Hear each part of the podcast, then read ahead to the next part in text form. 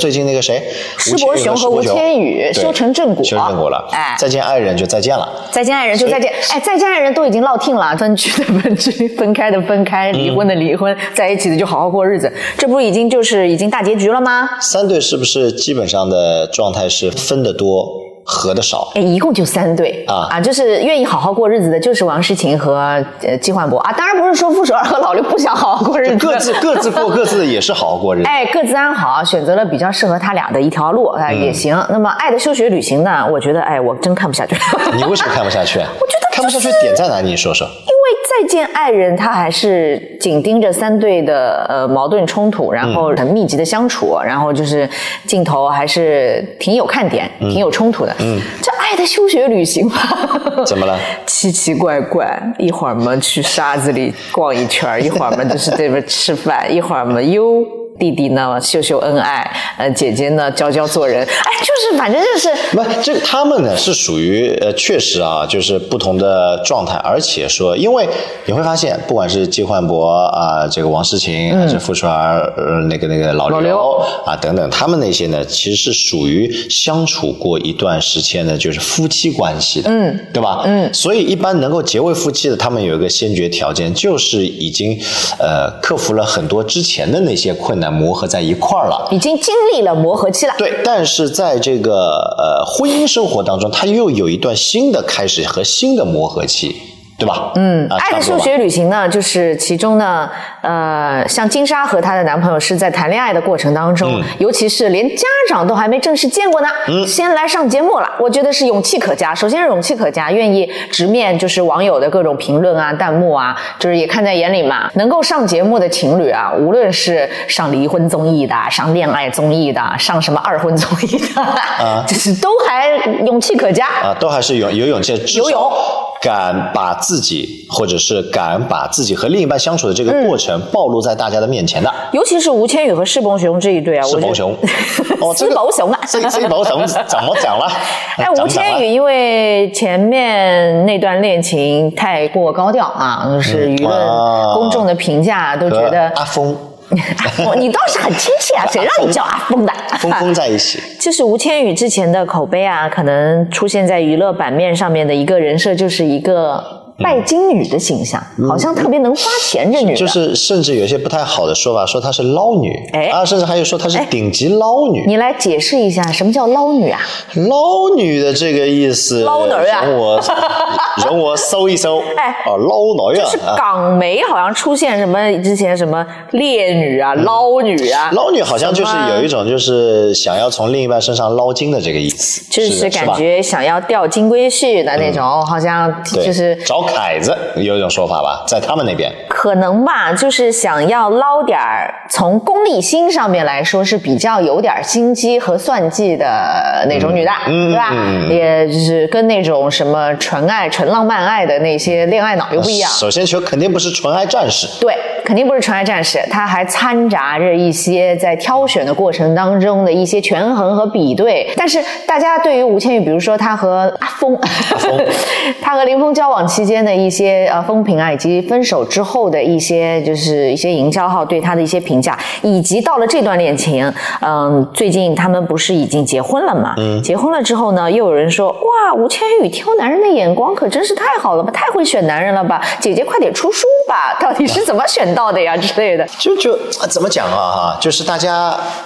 总会觉得什么嫁入豪门了，嗯啊呃，就感觉人生走上了一个新的巅峰了。世伯雄是三代，就是怎么 怎么就是大家对于这个女生成功的一部分的人的认知是觉得她嫁了一个好老公，她就是成功了。嗯，就是你只是看到了一个表面财富的积累的一个人，他出现在你面前，然后你嫁给他，你也要看到有很多曾经我们所谓的这个女星傍上了啊所谓的大款之后，后来动词用的傍上了啊现。现在对以以前不是流行这样的说辞嘛，对吧？这不是某些人就出事儿了吗？对不对？出事儿了以后，那结果又是如何呢？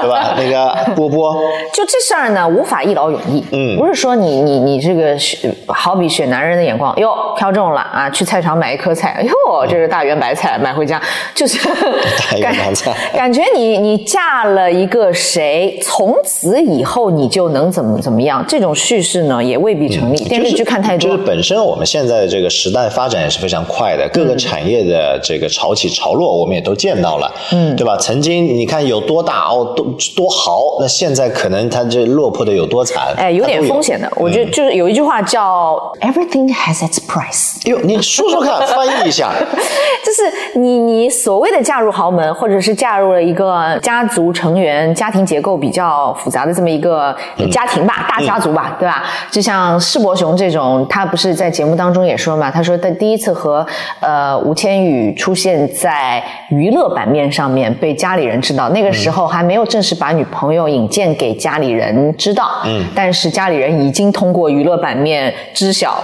这个女人了，嗯，那他爸爸的感受是很不好的，啊，甚至是把那个娱乐版面拍下来，直接发一张图过去，字也没有，就发张图问他，你没有问啊，没有问，就无法过去，是那个态度就是无言的不满了控诉，对的，觉得好像我们家族你随随便怎么样，不应该出现在娱乐版面上吧？丢不了这个人，啊 在不了解对方的状况、不了解女方的状况之下，嗯。那肯定大家都有搜索工具嘛，一搜啊，往日的新闻都是在娱乐版面上面被大家负面的人但是他的这。些负面的人设，是不是有分手以后，因为这个峰峰啊，在对家，你说对家，峰峰啊，在那边，或者说有其他的人在那边，不知道。不断的在说他一些负面的内容，或者说说吐槽啊之类的。哎，这些因为公众人物谈恋爱非常容易出现这种啊、就是好着的时候都好，嗯呃，也也是立一个话题或者一个人设，买一个热搜什么的，我们不知道。但是分手了之后，对家 会不会有一些？这叫对家了，那不叫旧爱吗？呃，反正就是很奇怪，分手了之后，大家都把她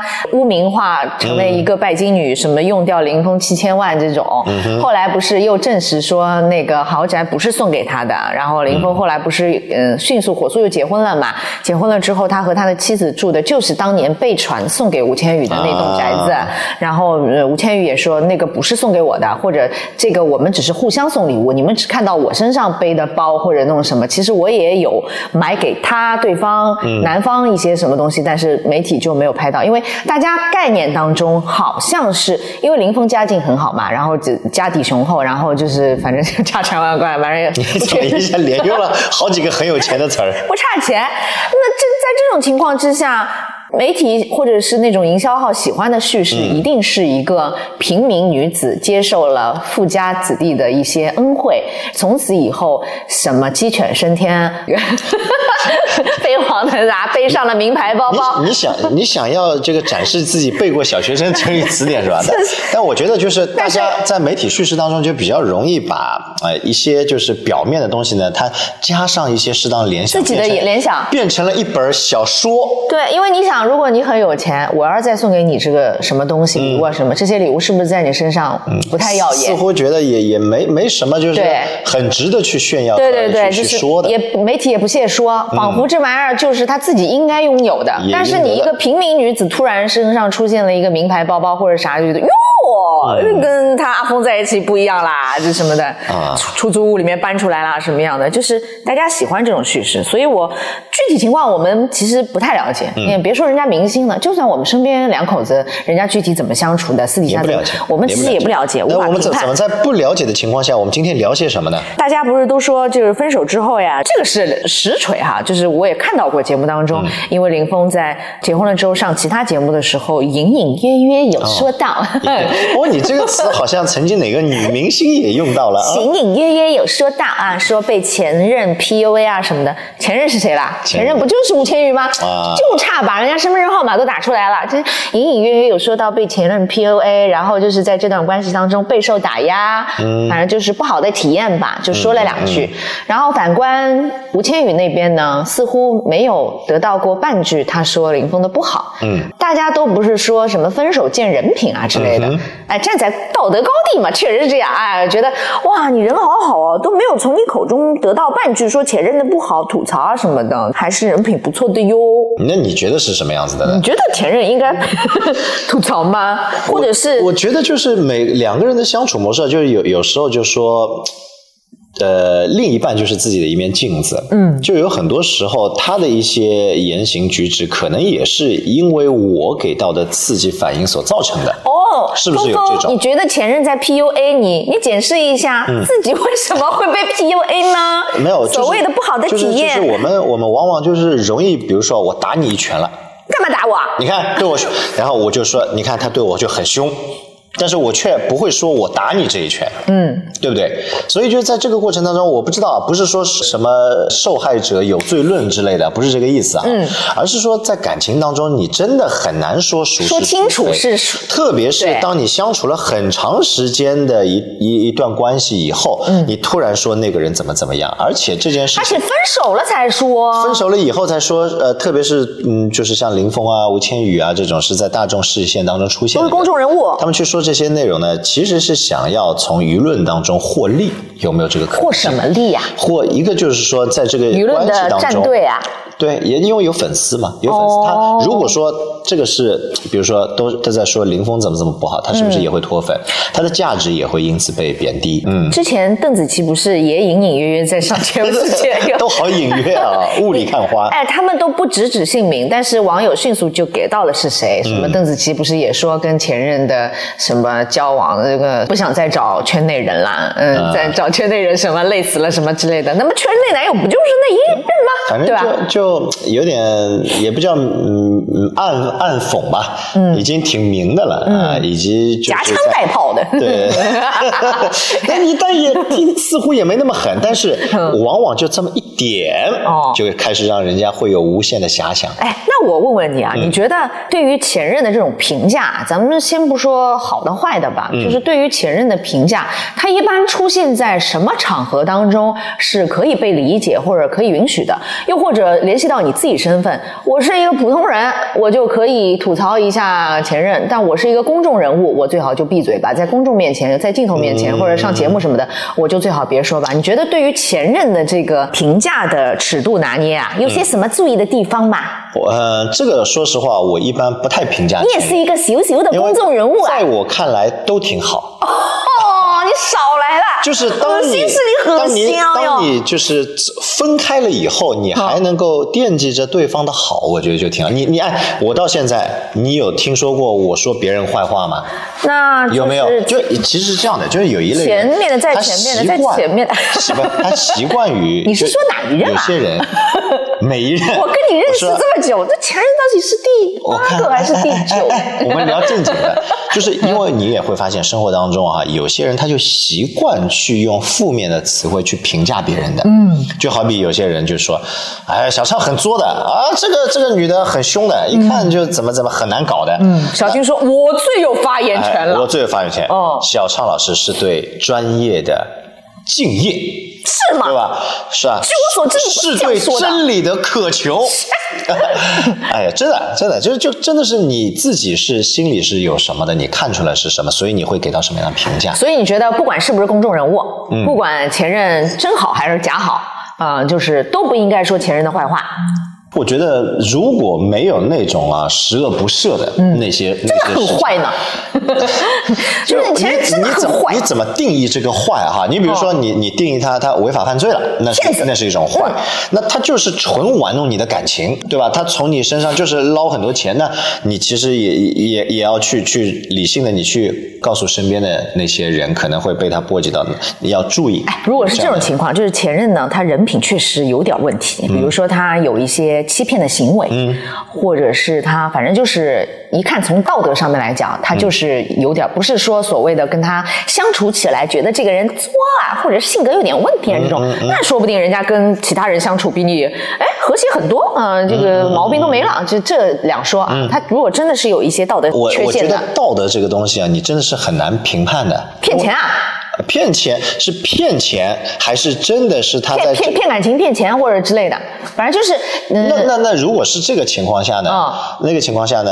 呃，他确实一，你如果真的是骗钱了，嗯他涉及到财务纠纷了，嗯我建议呢能够民事诉讼的，嗯啊起诉一下。那么，如果这个时候，呃，他跟你的这个纠纷啊，咱们暂且不论，但是你身边呢，或者是你转转了几个弯得知，哎，他跟其他人好了，嗯这个人仿佛蒙在鼓里，这个时候你会去做一个提醒或旁敲侧击的，就是，哎。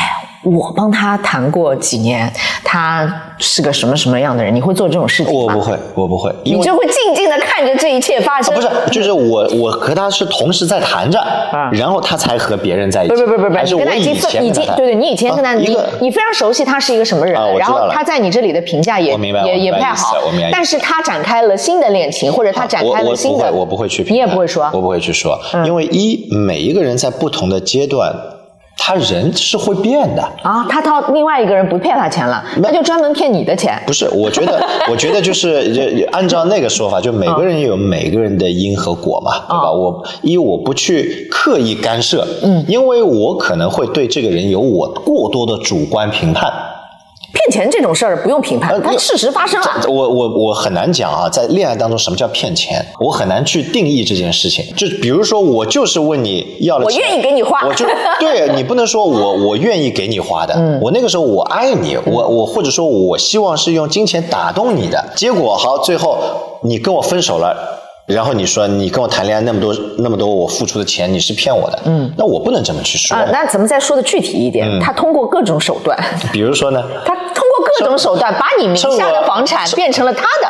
哦，那就之类的有有一种叫洗房女，对对对吧对对对对就这种那如果说是这种，他肯定是有前科的呀，对吧？哎对呀他如果是过来，比如说跟我结婚啊，几个月就说，哎呀，这个房子我不喜欢，我们重新买，那变成婚后财产了。嗯然后呢，刚买完以后就跟我离婚了。洗房女洗房女那我觉得这个性质是有问题了，嗯，对不对？对啊，我就说类似的这种就是惯犯，或者是他有一些操作上面的一些前科的，嗯然后你你你跟他纠纷处理完了之后，或者正在处理当中，反正你也很清楚这是一个什么样的人的，嗯，然后完了呢，他就是开展下一轮了，就是洗别人的房子，呃，不我也我也不会提醒你。也不会说，我也不。那么对方如果是你好朋友呢你？首先，他不见得真的是会这个洗别人的房，那你提醒没准。别人反过来把我们原来的那套房被洗的 被洗回去了。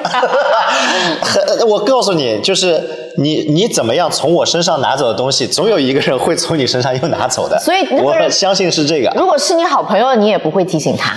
我我好兄弟怎么怎么提醒呢？我觉得这个就是那有心机的人，或者说是有防备心理的人，他婚前财产他都帮你一一列完了。嗯，我身边不乏有这样的朋友。嗯，那如果他本身就是奔着说我我也不在意这些东西，或者说我也愿意这个样子，甚至说我也很难说这个女生跟我在一起为了喜房，但是跟你在一起不是真爱，我不能这么去评判。所以反正就是怎么他都好像你都不会说，我我比较难去你。是这种人吗？我打一个大大的问号。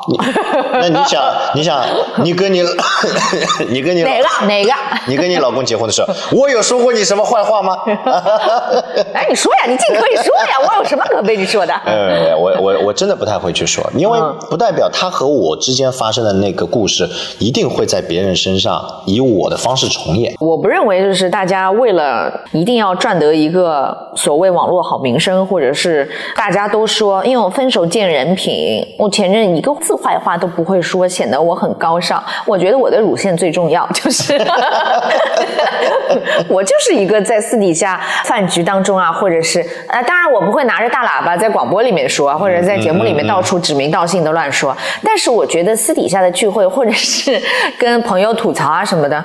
干嘛啦？我的乳腺最重要，我就是啊、要、吐槽我就说，，你要去说的，对啊，啊为什么不能说呢？你说呀，说呀，你去说呀。我不否认他或许另外一个人改变了他，嗯另外一个人跟他在一起不会出现我跟他在一起同样的问题你。说过哪些你的这个另一半的坏话呢？比如说呀，嗯，哎呀，一下子还都挺好的。我就觉得，我说我跟他相处过程当中发生的那些事儿，吐槽那些事儿，不代表这些事儿会发生在他下一段关系当中。但是它没有可比性，它没有连续性。但是就是往往我们在说说人的时候啊，嗯，我们不是在说事儿啊，我们会把这个人贴上很多标签。哦，就是他在做出这种事儿，这个人一定不咋地。嗯嗯就就好比就是在职场关系当中也是这个样子的，嗯，就好比说假设小常老师是在你最落魄的时候，嗯。啊，找不到这个工作啊，没有饭吃的时候，哎呀，我说你到我这儿来啊，帮我忙，就我有一个朋友的真实案例，嗯，你过来帮我忙，那我每个月给你多少多少钱，嗯，这个钱呢正好可以够你这个糊口。啊。但是呢，一样的，因为他本身也不是一个很这个大公司啊，或者怎么样的，那他也不是慈善机构嘛，然后这个人呢，他就会觉得我们既然是朋友，你给我这点钱，我觉得我的价值更高。嗯。然后过了三年啊，或者过了两年以后，他突然就说你不是东西，你才给我这点钱，你压榨我。不是你价值更高，你可以去其他地方找工作，你找呀，你不是没工作吗我？身边就碰到是这样的人。你不是没工作吗走了以后还去这个在朋友圈说前公司的不好，说这个朋友的不好啊说然后怎么怎么怎么样，我就我我个人就感觉这个人人品是有问题的。哦。就是你在你最落魄的时候，别人以这种方式在帮助你，你如果真的认为你更有价值，你要去别的地方了，嗯。你大可以跟你的这个朋友或者老板去商量，嗯。说我有更好的发展，我要跳槽了。我觉得这个是基本上没人拦得住你，就是他但是你要帮你忙的时候，不是你正落魄的时候吗？对问题在哪里？帮你忙的时候，不是没人找你的时候吗？对，问题在哪里？问题就在于他害怕被别人说自己忘恩负义，所以他一定要形成说，因为你老板压榨我，哦所以我不得已我才走。其实你看，工作关系当中或者恋爱、结婚关系当中，嗯，确实你看会有这两种关系存在。这就是我们前段时间在聊《再见爱人》的时候，网友也怕，或者是猜想，或者是揣测说，嗯哎，有几个人他是不是已经在铺垫离婚，嗯，寻求舆论的支援对，怕大家说他忘恩负义，是的所以呢，他先把这个帽子扣在对方身上。对。虽然事实上不一定发生这个事情啊，就是你拿到职场上面，我确实是呃这两年跟现任的老板处不好，或者是我觉得我通过这两年有更大的提升和价值，我可以找更更宽的一条赛道了。嗯，那我跟这个好聚好散嘛，好好说，好好谈，对。吧？也是一件事情。但是哎，我这样就离开了，舆论会觉得我忘恩负义了。我得先把你先踩在脚底下先把你撵一撵。陷于不仁不义之地，我走的时候才能够光明正大，就是情场上和职场上都有那种有这样共性的。所谓能呃，就是说前任坏话，或者我们不说坏话，就评价吧，评价、有的时候评价多数都都都不太不太好听。就像这两天在热搜上面，咱们董明珠阿姨啊，咱们董姨天天好像来个热搜就要说两句孟雨桐，啊因为孟雨桐大家知道之前在呃事业刚起步的时候，大学刚毕业去了格力，也是董明珠在九个人当中经典挑选，作为董事长秘书，带给他了一些曝光量。对。然后董明珠在私底下，就这个可能就是那个镜头好像是别人拍董明珠在私底下员工培训的时候说孟雨桐就是被公司开除了，就这样的员工咱们不需要，就是为了为了自己的名声，为了自己的就是网红的曝光度，借格力怎么怎么怎么，然后现在他只不过是赚了一点钱，嗯，他的意思就是说，现在就是原来他他的岗位，嗯，我是招来做秘书的，对。你连一个字儿都不给我码，嗯，对吧？有很多案头的工作你都不做，嗯，也就是本身这个岗位应该承担的责任没有承担，嗯，啊，你却利用着格力也好，董明珠也好，在社会上面的影响力，给自己不断的招粉，然后呢，我变成了网红，不是，我想他那个直播啊，空调那直播啊，嗯，是你公司让他直播的，还是他自己舔着脸要去直播的嘛？对吧？啊，也是公司给他安排的任务，对啊，你你作为一个就是董事长秘书，你不是还给他安排应酬的工作以及这个啊？当然我不知道这个董秘的，就是工作职责的范围、岗位的那个范围当中包不包含所谓的直播呀、哈应酬呀、接待呀这种。如果都包含，就写在合同里的，跟他交代清楚的，那他也明白的，那 OK。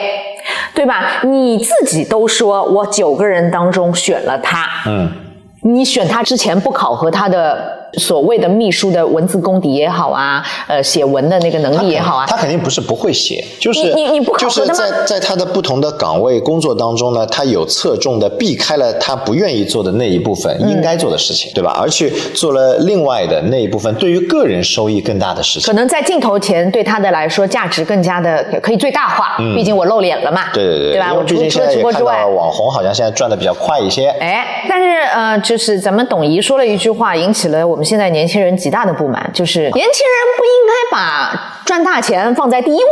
嗯，大致是这个意思。热搜上原话是什么意思，我我已经记不清楚了。然后下面一堆骂说，你是真不知道我们的生存状态以及 这是现在职场环境啊，这赚钱不重要，还有啥重要啊？就有有几个，就有几个就是已经成功的人士，他们能够就就叫。呃，怎么讲呢？他们愿意去描绘一个很大的梦想，嗯，因为他们可能曾经就是因为有一个梦想。然后呢，去引领他们走上了致富的道路。哎，但是现在更多的人呢，他就是不一样了，不一样了。马斯洛需求嘛，你几个层次，你最低的最低都没没满足，你叫我跑到顶端。物质需求先要去满足，但是这件事情你是先满足了物质需求，才有后面的梦想的积累达成，还是说我先有个远大的梦想，我朝着那个方向走的时候，那些物质自然被你吸引来了？就是这个先后顺序，它到底孰对孰错？就不好讲。我觉得呀，就是五六零年代的这一批企业家也好，或者是这一批时代红利的既得利益者吧，嗯，他们其实赚到了红利的，就是时代的红利以及创业的先机，就是他们其实拿到了结果，嗯，对吧？他们才反过来说这个话，嗯，时代不一样了，你这套叙事没有办法去。给九零后或零零后去画饼了，你饼不要画在我头上。什么钱不重要，你当时创业或者你当时起来，确实可能是因为一个创业梦想，或者是因为要铸就一个什么东西。你确实画了个饼，最后哎，幸存者偏差，你确实在下海的这个茫茫的海洋当中，哎，你就是呃，对啊，上岸了，成功上岸了，你建造了你现在的公司，你现在的什么商业帝国啊什么的。但是这个东西不可复制的，你不能用你这套叙事在跟现在的现在的环境当中的年轻人画饼，说啊，年轻人你不能以赚钱为来，人家活都活不下去了，好吗？工资现在都比较实际的，工资没有办法付房租了，你跟他说第一个梦。想不是赚钱，那你真的是有点不太。那我觉得他就是往长远来看哈，嗯，就你不能把梦想只是停留在赚钱，这句话是不错的，嗯，对吧？但是你先得吃饱吧。但是你不能否认说赚钱这件事情对于达成梦想也很重要，很重要。人家人家去到北上广的那些年轻人留都没留下来了，你跟他谈梦想，嗯人都回老家了。就像薛之谦那个时候，不是他的梦想其实一直在做歌嘛，然后。有段时间他没有钱，也没有唱片公司给他发歌的时候，他也开火锅店啊，想办法去。啊，火锅店现在据说只剩下一家了啊，只剩下一家。哎，但是他的他确实在那段时间他有积累，他不断的出歌。现在你看他的梦想确实也达成了。哎呀，所以他这个这个这个顺序到底是怎么样的？规划好了，就是商业这一块呢，养他的出歌的这一块，人家想好了是这么回事儿。那么你拿到了红利呢，那你就拿到了。现在的环境呢？不能同日而语了，拿不到了。每个环境，或者说我们每一个不同的人的成功经历，你真的没有办法说，我告诉你我当年怎么做的，你照我的做，你一定能成功。真拿不到了，你让你让孟雨桐就是勤勤恳恳的在那儿呃做做那个董秘，然后就是他现在不是刚毕业年轻嘛，二十几岁，你让他做董秘熬个十年八年的，你让他就是错过了事业发展的。嗯，咱们坦白说，就是做网红的最好最佳年龄吧。嗯，然后你再说啊，你这个。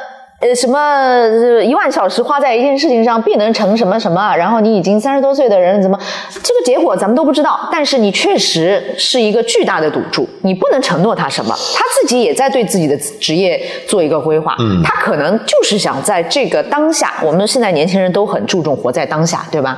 你你老板也不要给我画饼，嗯，当下我就看到我现在做网红的这个结果，什么叫只不过是多赚了一点钱，多赚了点钱！现在谁不？想多赚点钱啊！哎，我我举举个这个假设哈，举个例子，如果说你是董明珠的话，你身边有这么一个董秘，嗯，他他觉得哎，我也想做网红，我怎么怎么样，嗯，那他在这个情况下，你会对他有什么样的处理办法？我希望他把网红的价值最大化的 反哺给公司。哎，我觉得这个也是一种方式嘛，对吧？你如果非常喜欢，我可不要做东方小孙。你你发现吗？就是很多大的那种组织构架里面的那种大老板啊，可能因为太久没贴地了，还是怎么？就是你下去基层看一看，员工们怎么生活，他们要的是什么？其实员工有的员工要的特别简单。你看那个咱们的董宇辉，他是有抱负和梦想以及情怀在，他对新东方是有情怀在的。你要珍惜员工这么单纯的一个简简单单，他要的也不多。对吧？他没有因为自己红了之后就要给你开一个天价的报酬，然后要求一个合伙，这合伙人不是他要求来的。当然，网传他跟老于最后的博弈啊什么的，这这个咱们不说，人家幕后到底怎么样？就是他，你要珍惜员工在最朴素的时候，他纯粹的就是想打一份工，生活过得好一点，你就满足人家的这种人文关怀也好，就是你工资工资给到位，报酬报酬给到位，有一些人文关怀就好了呀。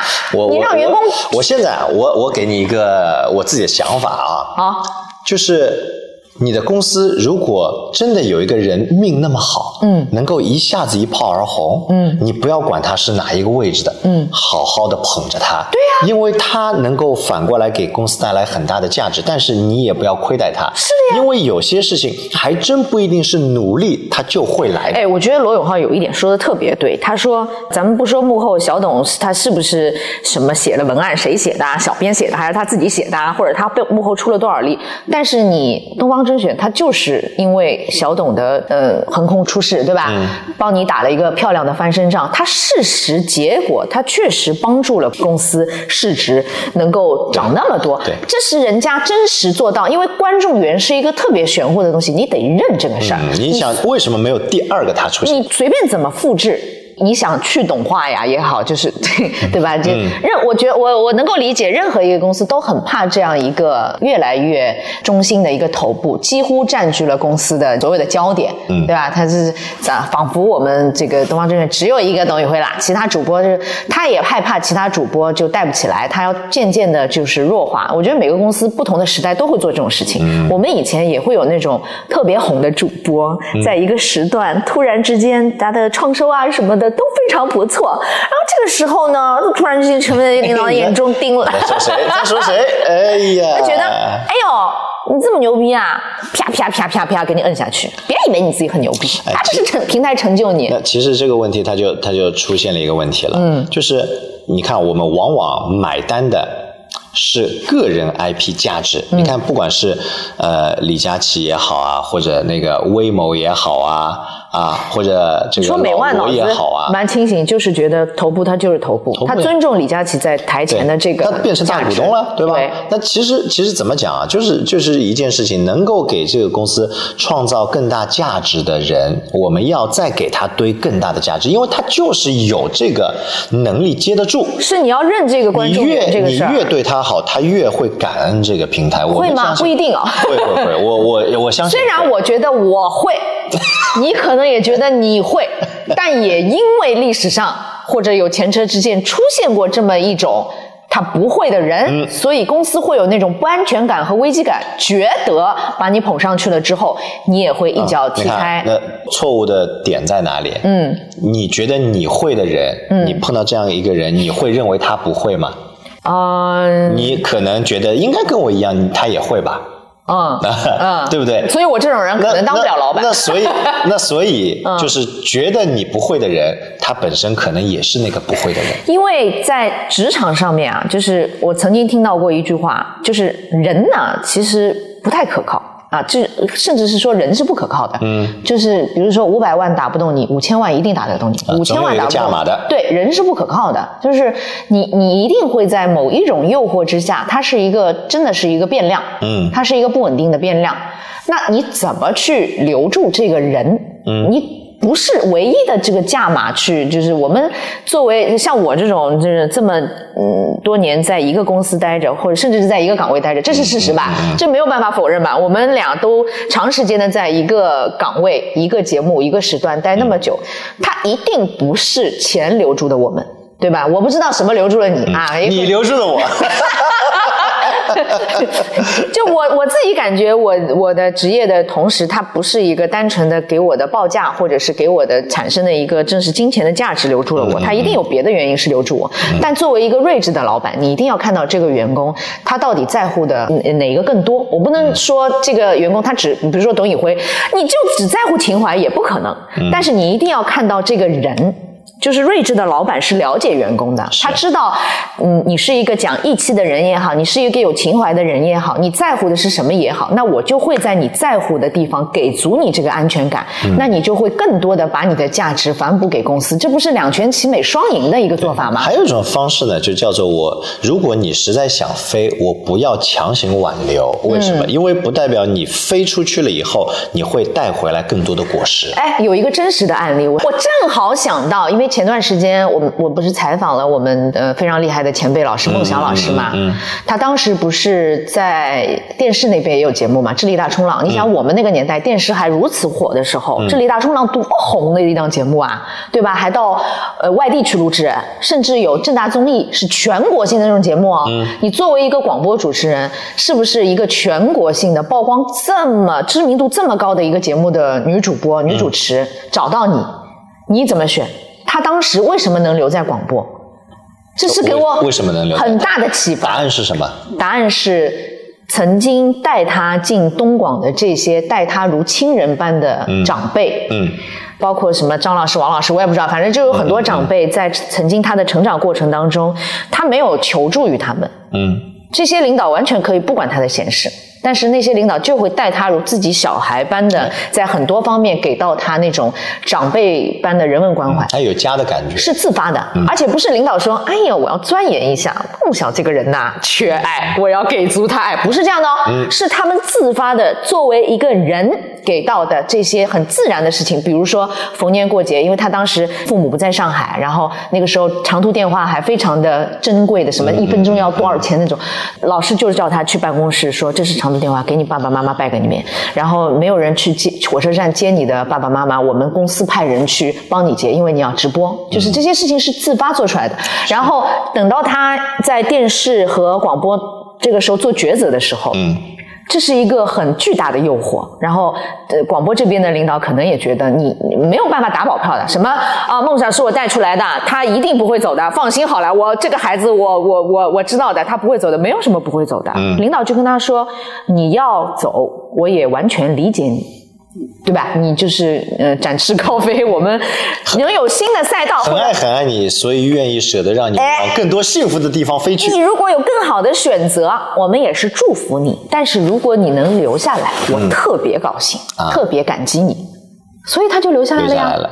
你你看似好像他在纠结，但其实那个答案，我跟他聊的时候，我就发现，可能我跟他是一种人啊。我们生日也是同一天，就我我很明白，在某些时刻，我们得到的呃那些滋养，是会在心里有一个种子的。